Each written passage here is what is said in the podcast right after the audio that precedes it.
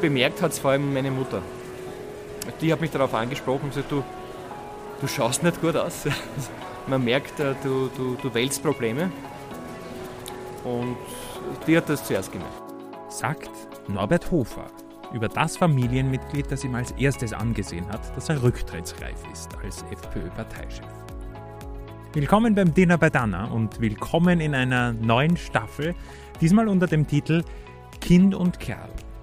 Treffe in den nächsten Wochen Väter, die wir alle aus der Öffentlichkeit kennen, aber alle ihr Vaterdasein in ganz unterschiedlichen Ausprägungen anlegen. Und wir starten mit einem Menschen, der viele Anhänger hat und auch viele Feinde.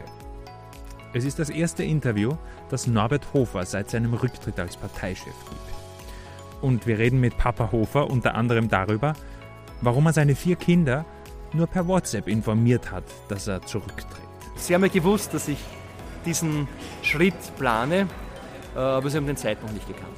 Wir reden über seine jüngste Tochter, bei der er kurz vor ihrem 18. Geburtstag eine Tätowierung nicht verhindern hat können. Und sie gemeint, naja, wenn wir Nein sagen, dann wird sie noch zwei Tage warten und dann kann sie es sowieso machen. Und Norbert Hofer enthüllt, dass ausgerechnet kurz vor seinem Rücktritt als Parteichef seine Tochter beschlossen hat, dass sie sich politisch engagiert, obwohl ihm das eigentlich gar nicht recht ist. Es ist für mich ein bisschen ein Problem, muss ich ehrlich sagen, weil ich weiß ja, äh, was es heißt, Politik zu machen, ein Leben lang. Es ist ein wunderbarer Beruf, aber er fordert auch Opfer. Und auch wenn die Familien Hofer und Kickel nicht gerade die engsten Freunde sind. Dass wir jetzt eine, eine große Familienfeier machen würden, ich glaube, das ist auch gar nicht notwendig. Norbert Hofer sagt seiner politisch frisch aktiven Tochter auch, dass trotz aller Reibereien mit seinem Nachfolger er kein öffentliches böses Wort über Herbert Kickl hören will. Ja, wir sind ja beide einfache Parteimitglieder. Fast. Nein, also äh, das, das muss jedem klar sein in meinem Umfeld. Für mich ist äh, die Frage, ob man loyal ist oder nicht, eine ganz wesentliche. Und ein Parteimitglied hat zur Führung loyal zu sein. Viele spannende Ansichten über das Vatersein also und wie sich das auch auf seine Politikerrolle auswirkt und ausgewirkt hat. Jetzt im Dinner bei Dan. Übrigens, diese Kind- und Kerl-Staffel wird unterstützt von IKEA Österreich. Die haben gerade vor kurzem eine große Kampagne gestartet unter dem Titel Zuhause bei Papa. Und ganz viele Papas aus allen Teilen Österreichs haben sie dabei vor die Kamera geholt. Entweder in einer IKEA-Filiale in der Nähe bewundern oder auch auf den entsprechenden Social-Media-Accounts. IKEA sagt, jedes Kind hat ein Recht für Zeit mit seinem Papa. Und genau deswegen wollen wir gemeinsam mit dieser Kind- und Kerl-Staffel zeigen, dass aktive Papas für alle Seiten was Gutes sind. Für die Kinder, für Mütter und ganz generell für eine gleichberechtigte Gesellschaft an sich. So, jetzt aber zu unserem heutigen Gast, der ja schon einmal nicht so unumstritten ist, seit er vor knapp fünf Jahren als Bundespräsident kandidiert hat und Alexander van der Bellen nur ganz knapp unterlegen ist. Dazwischen ist viel passiert, einen Ibiza-Urlaub seines Vorgängers, die Parteiübernahme, eine Pandemie und den eigenen Rücktritt als Parteichef. Später treffen wir Norbert Hofer zum ersten öffentlichen Interview seit er das Handtuch geworfen hat. Wir sind im Palmenhaus in Wien am Burggarten. Er kommt direkt aus der sogenannten Präsidiale, also der Sitzung der Parlamentspräsidenten. Das Wetter zieht so herum, dass wir und viele andere Gäste im Palmenhaus nach innen übersiedeln und dementsprechend klimpert auch immer wieder das Geschirr bei den Kellnern. Auch als ich Norbert Hofer frage, auf einer Skala von 0 bis 100, ist er ein guter Vater? Ähm, 0 bis 100 äh, würde ich mir geben eine, eine, eine 70. Ich hoffe, dass meine Kinder äh, ähnlich sehen. Aber natürlich gibt es Berufe, und da gehört meiner dazu, wo man oft zu wenig zu Hause ist. Durch das, was sich bei Ihnen beruflich in den letzten Wochen verändert hat, steigert sich die 40 jetzt? Ah, die, die 70? Absolut. Ja. Also das ist natürlich etwas, wo man äh, zeitlich mehr Freiraum hat. Ich bin jetzt nur mehr äh, dritter Präsident, so auch meine Kollegin Doris Bures zweite Präsidentin ist oder Wolfgang Sobotka erster Präsident ist. Und alles andere war eine Mehrfachbelastung, selbstverständlich. Und das wird man auch spüren in der Familie, man spürt es auch schon jetzt. Sie haben ja insgesamt vier Kinder, wobei mittlerweile alle vier erwachsen sind, auch die jüngste, kann man mittlerweile sagen. Oder sehen Sie das anders, dass die jüngste Nein, noch nicht ich sehe es genauso, weil äh, bei der Frage, ob Tattoo oder nicht, äh, war die Mitsprache weg und sie hat, das war glaube ich zwei oder drei Tage vor ihrem Geburtstag, hat gemeint, na, sie will sich jetzt doch was stechen lassen. Und es war, das Motiv war so, so haltende Hände, sie und ihre Urgroßmutter, die sie sehr gern hatte, das wollte sie unbedingt haben. Und sie gemeint, naja, wenn wir Nein sagen, dann wird sie halt noch zwei Tage warten und dann kann sie es sowieso machen. Ja, alle erwachsen. Aber, aber sie, sie waren dagegen beim Tattoo? Nein, also mir ist das äh, nicht egal, ich bin nicht begeistert, bin auch nicht dagegen. Ich kann mich erinnern, ich habe als junger Mann mir ein Flinsal stechen lassen, um äh, meinen Eltern zu zeigen, dass sich äh, einige Dinge anders machen. Meine Eltern haben das ignoriert und es war dann nach einiger Zeit Fahrt, diesen Ohrring im Ohr zu tragen. Helfen Sie uns ganz kurz, Ihre familiäre Situation äh, zu sehen. Also Sie haben insgesamt vier Kinder, drei davon sind aus der ersten Ehe. Aus der jetzigen Ehe ist die jüngste Tochter. Wie alt sind die Kinder und wer sind die? Also die, die Anna-Sophie, das ist die jüngste, wohnt noch bei uns, besucht eine Gesundheits- und Krankenpflegeschule in Oberwart. Äh, dann die drei großen Kinder, der Janik, er wohnt in Wien und äh, ist Archäologe. Wir haben heute in der Früh erst telefoniert, weil er gerade ein ja, Grundrissmauern eines Hauses ähm, ausgräbt. Das Haus ist möglicherweise aus dem Jahr 3000 vor Christus, also ein irrsinnig interessanter Beruf. Dann äh, meine Tochter, die, die Vivian, ist äh, 26, ist pharmazeutisch-kaufmännische Assistentin und äh, was mir sehr wichtig ist, äh, glücklich verliebt. Äh, fiebert der Vater immer mit, wie die Beziehung ist und das dürfte bei ihr sehr, sehr, sehr gut laufen. Und der jüngste Sohn, Jeremy, er ist 24, wird jetzt bald 25 und er ist beschäftigt in der Landesregierung in Eisenstadt. Ich stelle Ihnen gleich eine der Kardinalfragen, die sich für Eltern, glaube ich, stellen. Wie verteilen Sie die Liebe gleichmäßig, sodass sich keiner bevorzugt oder benachteiligt vor? Ich glaube, dass Liebe unteilbar ist, dass man das nicht teilen kann. Was wichtig ist, aus meiner Sicht, ist, dass man den Kindern äh, auch den Freiraum gibt, das heißt, sie nicht erdrückt. Die Kinder müssen bei aller Unterstützung auch wissen, wohin sie ihr Weg führen soll. Also mein, mein großer Sohn, der Nick, hat zu mir damals gesagt, du, ich glaube, dass ich in dem Beruf, den ich mir auserwählt habe, nie besonders viel verdienen werde. Aber es ist mein Traumberuf und äh, es waren nicht alle in der Familie restlos begeistert von seinem Berufswunsch. Und ich habe damals an meinen Vater denken müssen, der mir immer erzählt hat, er wäre so gerne Bildhauer geworden. Und äh, die Eltern haben ihm das verboten. Also er durfte nicht Bildhauer werden, das ist kein guter Beruf.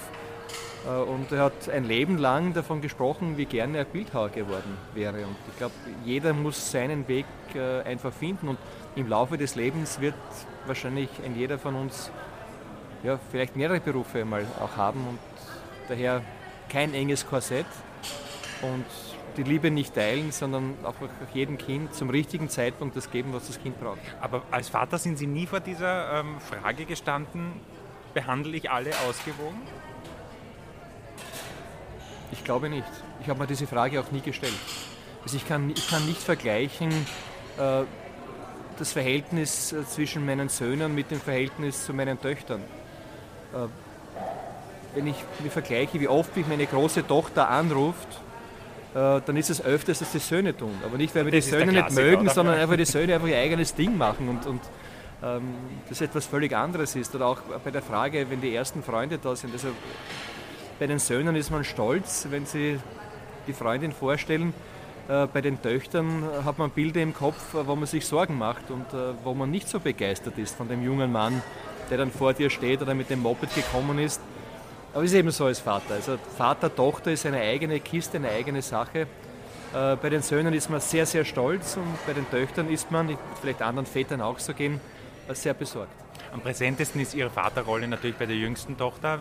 Jetzt, wo sie volljährig geworden ist, vielleicht machen wir so ein bisschen eine Bilanz bei, bei der, ich glaube, Sie nennen sie Anni, Anna-Sophie heißt sie. Ähm, was hat sie von Ihnen und was nicht? Das Gesellige.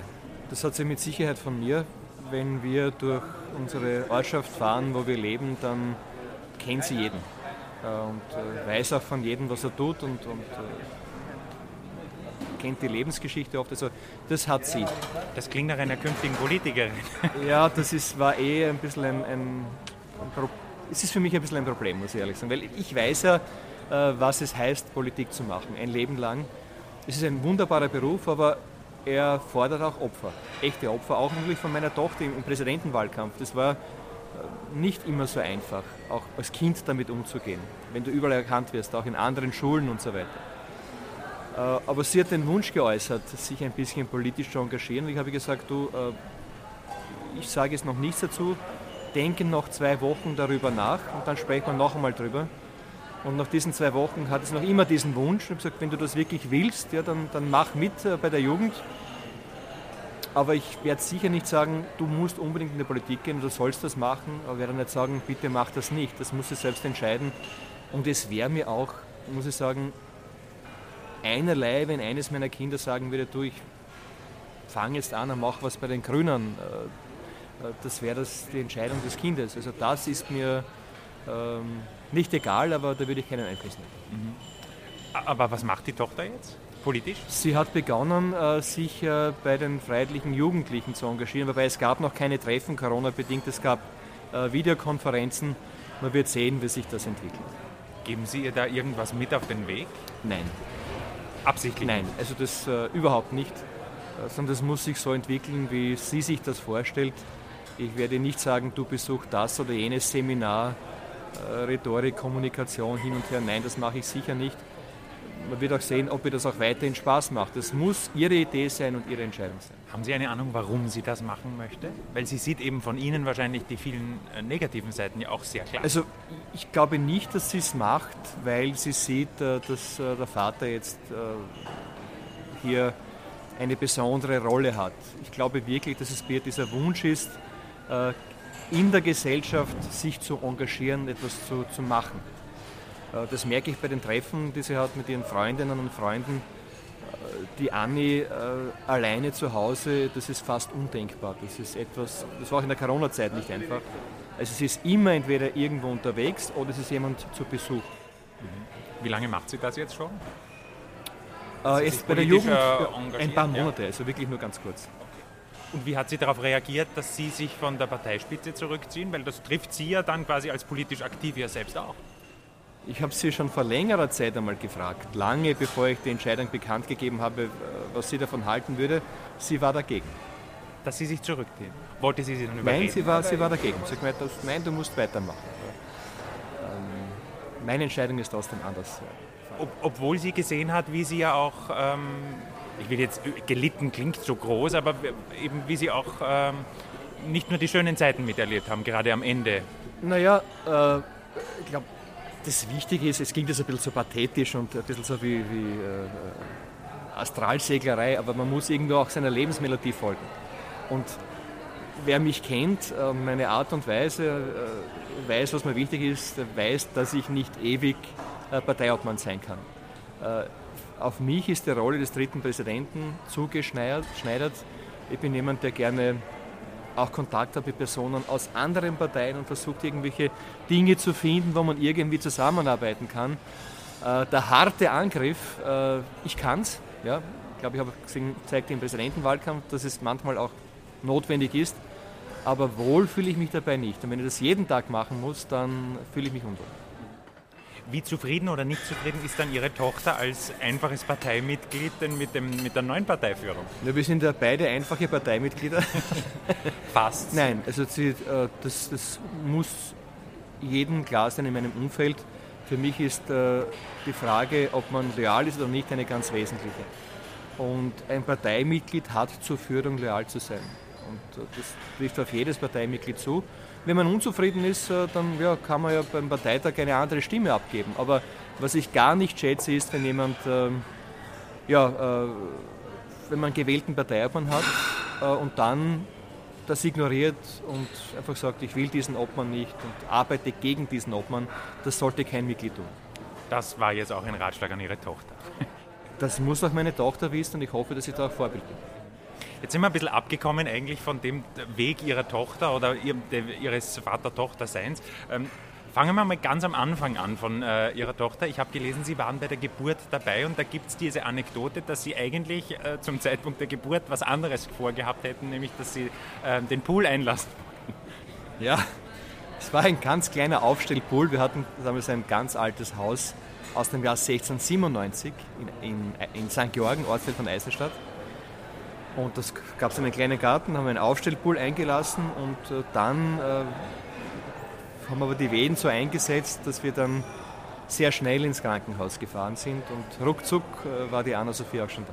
War das Ihre erste Geburt, wo Sie dabei waren? Nein, das war meine vierte Geburt. Ich war bei jeder Geburt dabei. Und das Interessante war nur bei der Geburt von der Anni, hat sich äh, die äh, Krankenschwester so große Sorgen um mich gemacht, äh, äh, ob ich das eh überstehe. Vielleicht hat sie davor irgendeinen Vater gehabt, der umgekippt ist, keine Ahnung, aber ich hatte da schon eine gewisse Erfahrung und Routine. Und wie war es für Sie, die, diese vier Geburten?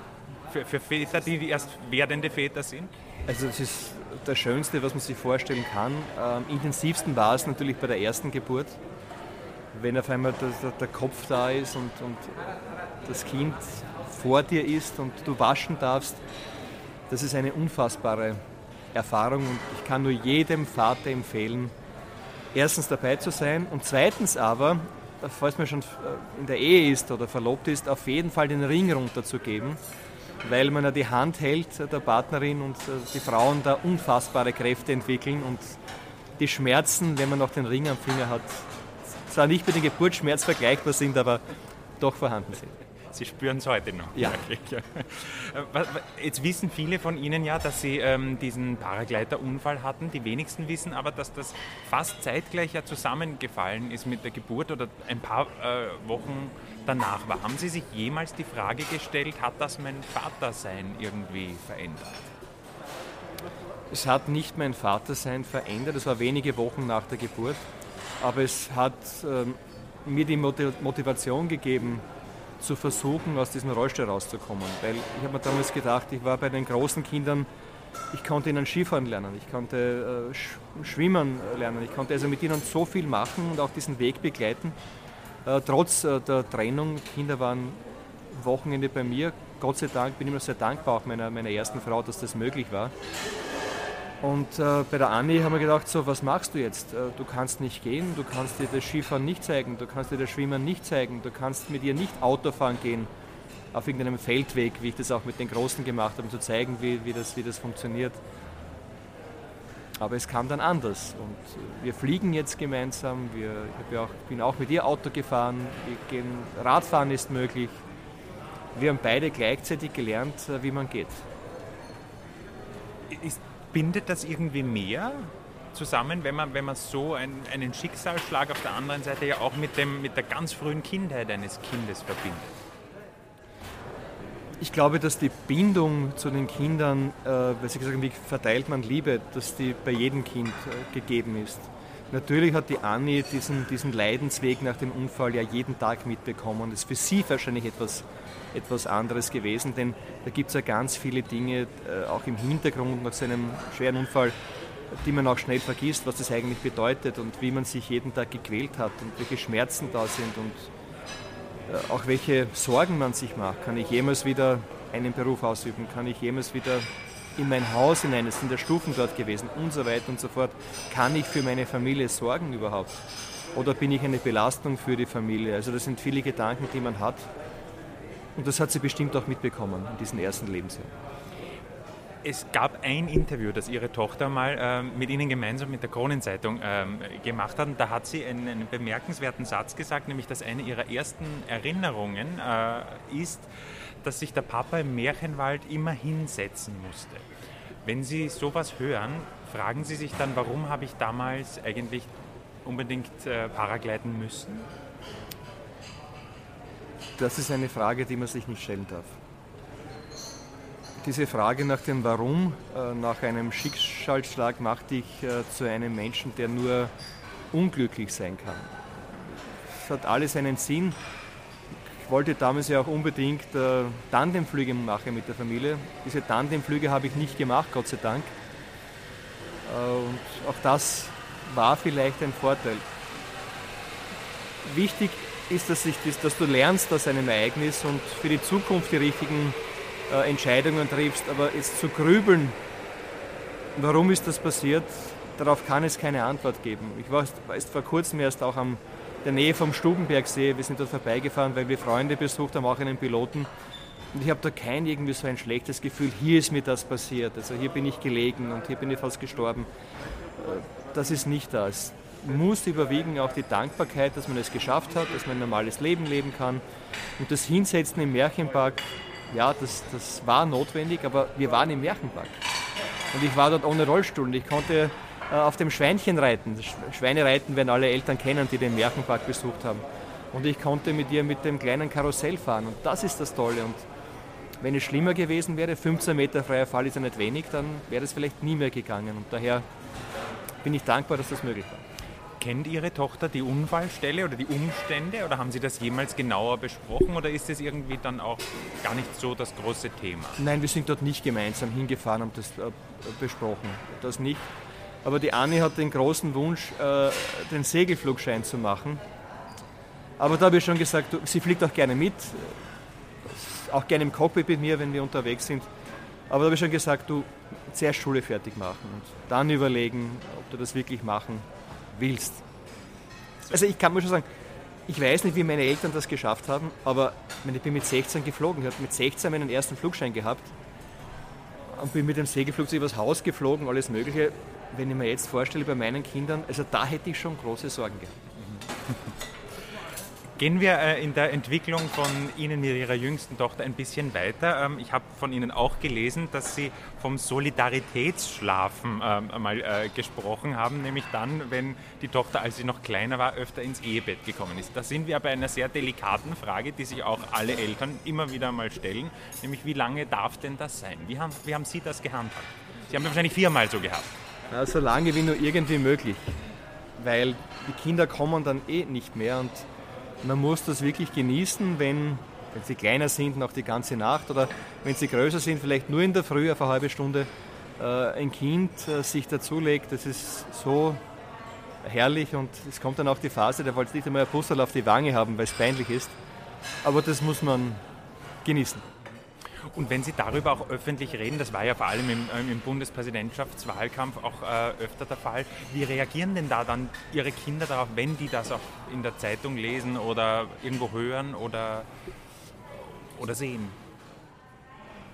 Die großen Kinder sagen wir oft, naja, ihre Freunde wissen schon, wer ihr Vater ist, aber das tut hier nichts zur Sache. Vor allem auch der Janik zum Beispiel, der Archäologe, sagt, er hat so ganz viele Freunde aus dem ganz linken Spektrum der, der Ideologie und er hat gemeint, das stört seine Freunde überhaupt nicht. Also das ist etwas, was hier Gott sei Dank ja, keine Rolle spielt. Wenn Sie selbst reflektieren, wären Ihre Kinder andere Menschen, wenn sie nicht diesen Job hätten in der Öffentlichkeit?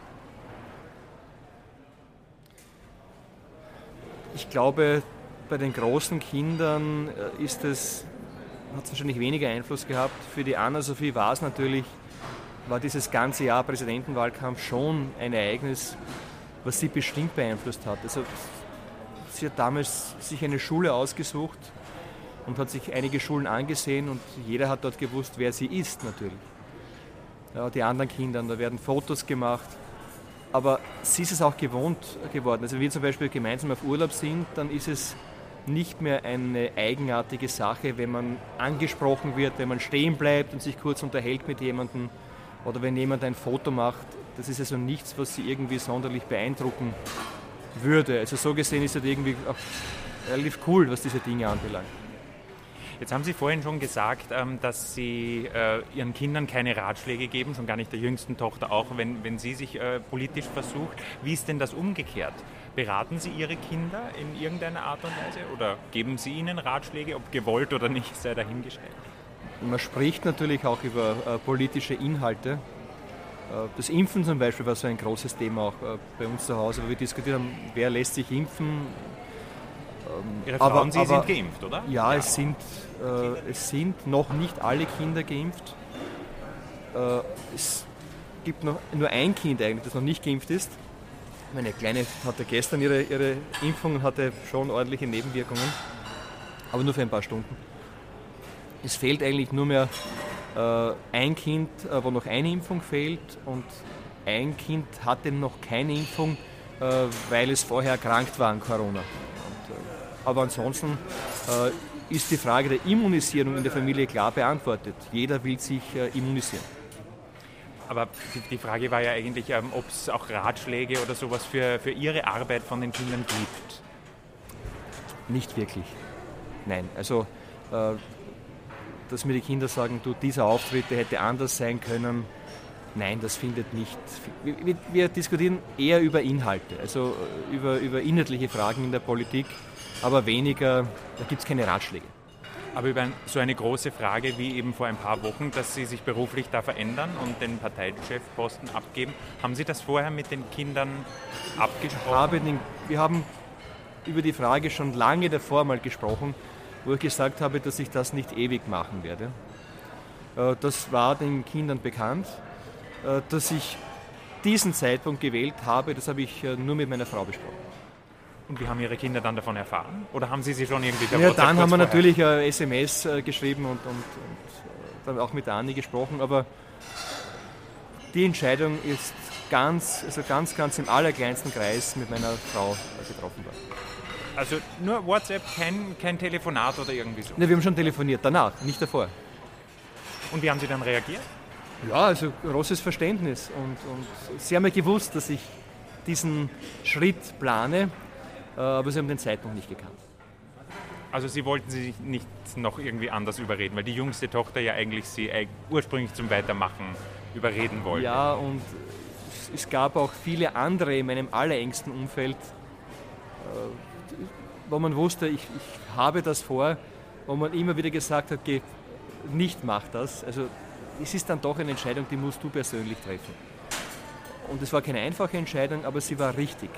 Und ich glaube, es muss jeder nach, seinem, nach seiner Fasson einfach auch Politik machen können. Und mein Weg, Politik zu machen, ist eben äh, das Brückenbauen. Das ist das, was ich am besten kann. Und jetzt fühle ich mich wieder sehr wohl, dass es auch wieder vermehrt möglich sein wird was ich mir ganz schwer vorstellen kann, innerhalb einer Familie merken die Kinder ja, wenn es dem Vater nicht so gut geht. Und es ist ihnen ja am Ende ihrer Parteichefzeit äh, nicht mehr so gut gegangen.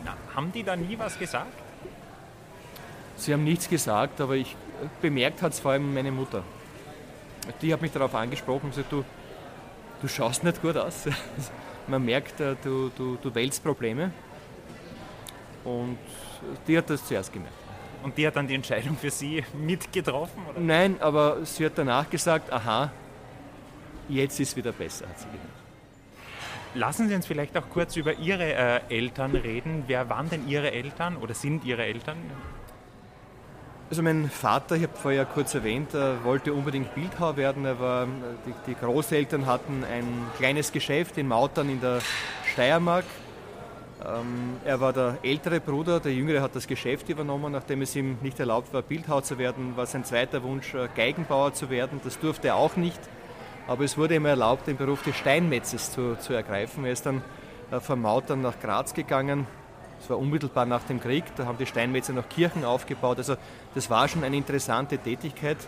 Er ist dann von diesem Beruf weg, ist dann äh, zum Bundesheer gegangen und ist dann mit dem Bundesheer, mit dem Militär mit der B-Gendarmerie damals nach Binkerfeld gekommen und hat dort meine Mutter kennengelernt. Meine Mutter war die Tochter eines ähm, Unternehmers. Mein Opa war US-Amerikaner, ist nach Österreich eingewandert, hatte eine kleine Fabrik gehabt, eine, eine Gerberei. Und sie haben sich im Schwimmbad kennengelernt. Mein Vater wurde vom Bundesheer abgestellt für den Sommer als Bademeister. Sicherlich nicht sehr ungern, sondern es war natürlich ein großer Vorteil. Und dort haben sie sich kennengelernt und haben dann geheiratet. Mein Vater ist dann beruflich weitergezogen, war dann später äh, Direktor einer Bank und eines, und eines E-Werks. Und meine Mutter ist dann, war auch beruflich tätig, aber hat dann aufgehört, weil es waren vier Kinder da und ein riesiger Garten. Und sehr belastend war für die Familie, dass eine, ein Kind, nämlich meine große Schwester Martina mit 16 an äh, Krebs verstorben ist. Das hat die Familie doch sehr geprägt. Was hat das mit Ihnen gemacht? Naja, das war für mich eine äh, Situation, die für meine Entwicklung nicht ungefährlich war. Ich war damals noch sehr klein, fünf Jahre, aber ich kann mich an die Martina noch ein bisschen erinnern. Aber ich war dann natürlich als Nachzügler, als Jüngster das behütete Kind. Äh, ich bin auch Modell gesessen, dass ein Porträt von Martina äh, gemacht worden ist, gemalt worden ist, weil ich dieselbe, dieselben Augen hatte. Und meine Eltern haben mich schon sehr, sehr verwöhnt. Also man muss sich vorstellen, der Karriereweg, die Aufbauarbeit ist beendet. Man hat, mein Vater war Direktor des, des, der Bank damals und E-Werks und war alles gesettelt in der Familie und es kommt der Kleinste und dann wird für den alles gemacht. Und ich bin dann Gott sei Dank mit 14 von zu Hause weg, weil ich unbedingt eine Schule für Flugtechnik besuchen wollte. Und da war ich dann im Heim, ein Zimmer mit anderen Burschen und Erzieher und so weiter und so fort. Und das hat mir sehr gut getan. Ich glaube, wenn ich wirklich zu Hause geblieben wäre, dann wäre ich ein sehr verwöhntes Kind geworden und allzu sehr behütet. Ähm, Ihr Vater hat ja zu dieser Zeit, wo, wo er eine Tochter verloren hat, ja auch äh, das politische Engagement hingeschmissen. Haben Sie darüber jemals äh, näher nachgedacht, auch wo Sie jetzt selbst einen, einen Schritt zurück in der Politik gemacht haben? Also äh, ganz mit Politik aufzuhören, nein. Äh, war bei alles im Leben seine Zeit. Ich habe schon vor in meinem Leben, ich hoffe, dass ich noch einige gute Jahre habe, ich bin erst 50, aber dann auch irgendwann schon ein bisschen was auch in der Wirtschaft noch zu machen. Aber jetzt ist einmal diese Funktion des dritten Präsidenten. Dann wird aber sich ich meine die Frage jetzt auch von der Prioritätensetzung her, die er ja damals dann doch für sich klar entschieden hat. Ja, für ihn war es natürlich, meine Mutter hat mir gezeigt, ein, ein, ein Tagebuch von, von Martina, äh, wo sie schreibt, wie es ihr geht und dann, wo dann einige Tage nach dem Tod mein Vater einen Eintrag gemacht hat, wo er geschrieben hat, Martina ist verstorben, eine Haarlocke war noch drin und so weiter. Also das ist natürlich ein Ereignis, da willst du alles hinschmeißen. Also nicht in die Politik, sondern den gesamten Beruf. Da bist du lange am Ende, wenn du deinem Kind ins Grab nachsehen musst. Und äh, das kann man nicht vergleichen mit irgendeiner anderen Situation. Ich habe von ihrer anderen Schwester in einem Interview gelesen, ähm, ich konnte am Norbert üben. Sie ist selbst auch, glaube ich, Kindergärtnerin oder Kindergärtnerin ähm, gewesen. Wie haben Sie das miterlebt? Ich habe erst vor kurzem mit ihr telefoniert, weil wir ja, sie wohnt in Oberösterreich und wir sehen uns leider nicht so viel. Aber wir haben äh, voriges Jahr eine, einen einwöchigen Urlaub gemeinsam gemacht. Zum ersten Mal seit äh, über 30 Jahren, dass wir das gemacht haben. Ja, sie hat an mir geübt. Und ich glaube, ich bin ihnen auch ordentlich auf die Nerven gegangen. Meinen großen Geschwistern, die waren ja doch um einige Jahre älter als ich. Großer Bruder elf Jahre älter, die, die Brigitte um, um acht Jahre älter. Und natürlich, wenn sie mit ihrem Freund äh, weggegangen ist, haben meine Eltern einfach den Norbert mitgeschickt der hat dann zu Hause berichtet, wer, wer hat wem einen Kuss gegeben und so weiter. Nicht in böser Absicht natürlich, aber weil es so interessant war. Ja, also das war ein das war, war Übungsobjekt sozusagen. Ich hätte noch ein paar Papa-Fragen an Sie, so klassische Fragen, die, die sich Väter vielleicht stellen. Ähm, bitte um kurze Antworten.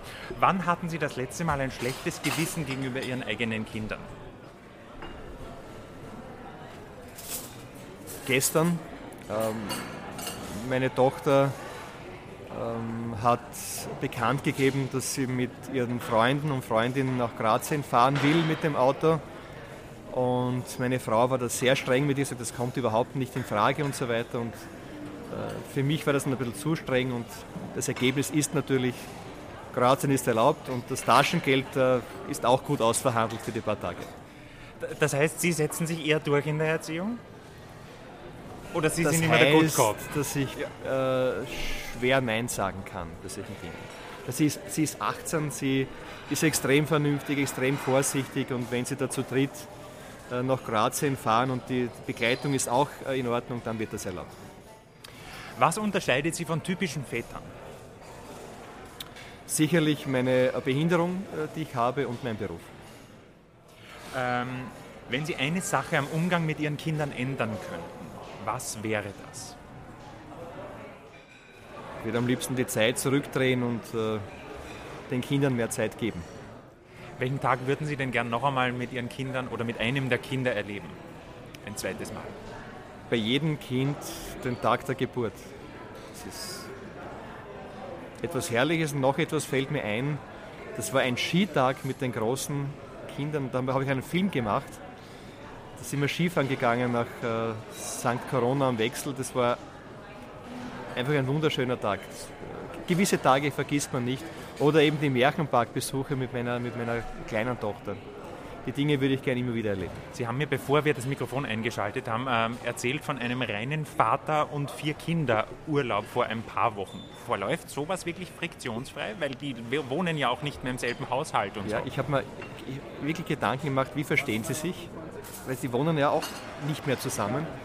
Das war ein Geschenk von mir zu Weihnachten an die Kinder, dieses äh, Vater-Kinder-Wochenende. Es waren dann drei Tage, drei Nächte, die wir gemeinsam weg waren. Das Lustige war eben, wir sind hingeflogen, äh, mein jüngster Sohn ist noch nie mit mir geflogen, der ist dann auch vorne gesessen und war etwas unruhig. Aber es war wie früher. Also man hat sich unterhalten über welche Nintendo-Spiele äh, hat man gespielt. Äh, ein Spiel haben wir schon komplett vergessen, wie Forsaken zum Beispiel. Meistens war es Super Mario und Mario Kart und Snowboard Kids und so weiter.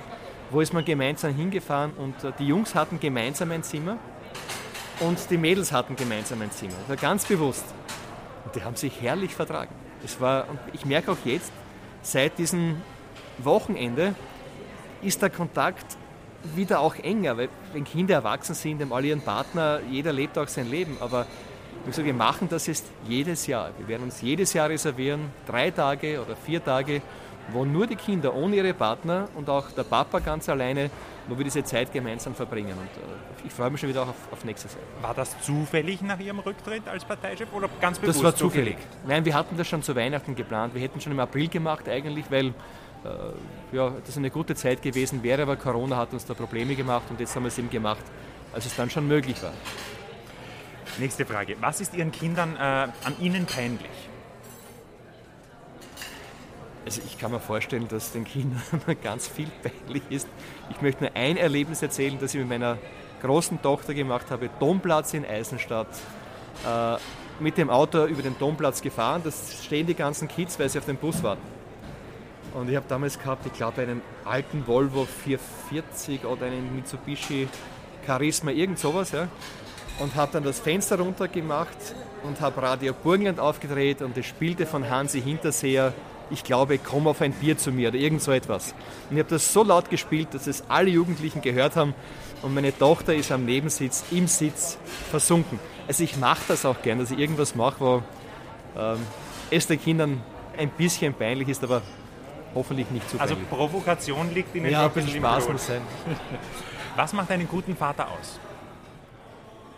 Die Zuwendung und dass man äh, den Kindern das mitgibt, was man glaubt, dass es glücklich machen kann. Das ist für mich einfach die, die, dieser Grundsatz, äh, dass die materiellen Güter dich niemals glücklich machen können, weil es gibt immer, immer jemanden, der hat ein größeres Haus oder ein größeres Auto oder äh, egal was, sondern dass halt jeder schauen muss, was ist das, was mich zufrieden macht und diesen Weg muss man gehen. Was hätten Sie in Ihrer Vaterrolle gerne früher gewusst? Hm. Weil die Erkenntnis kommt ja immer erst später. Ja, das ist, das, das, ist, das ist richtig. Ich hätte gerne früher gewusst, wie groß die Belastung ist, wenn es heißt, in sehr jungen Jahren, ich war 22, als der Janik auf die Welt gekommen ist, wenn es heißt, alles gleichzeitig zu machen, sich die Existenz aufzubauen, ähm, für die Kinder da zu sein. Also dass diese Mehrfachbelastung oft nur schwer zu schultern ist.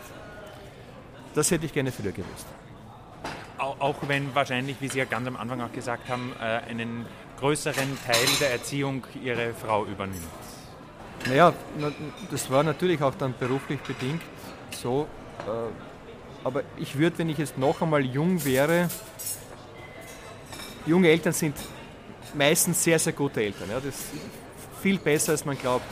Aber ich hätte mir noch vielleicht ein, zwei, zwei Jahre Zeit nehmen sollen, um mir die Existenz etwas zu sichern weil du kommst nach Hause, bist völlig am Ende und hast dann vielleicht nicht die Liebe und die Zuwendung und auch die Zeit, die du deinen kleinen Kindern gerne geben würdest. Und ich glaube, wenn man gesettelt ist, dann macht das, das ganze, die ganze Sache auch etwas einfacher. Hätten Sie gern die Kindheit Ihrer Kinder gehabt? Ja, ich habe meine eigene Kindheit sehr genossen. Aber ich, wenn ich so meine Kinder, wenn ich mir so anschaue, ja, bis auf eine Sache, die Scheidung hätte ich meinen großen Kindern gerne erspart. Was wollten Sie als Vater unbedingt anders machen als Ihr eigener Vater oder Ihre eigenen Eltern?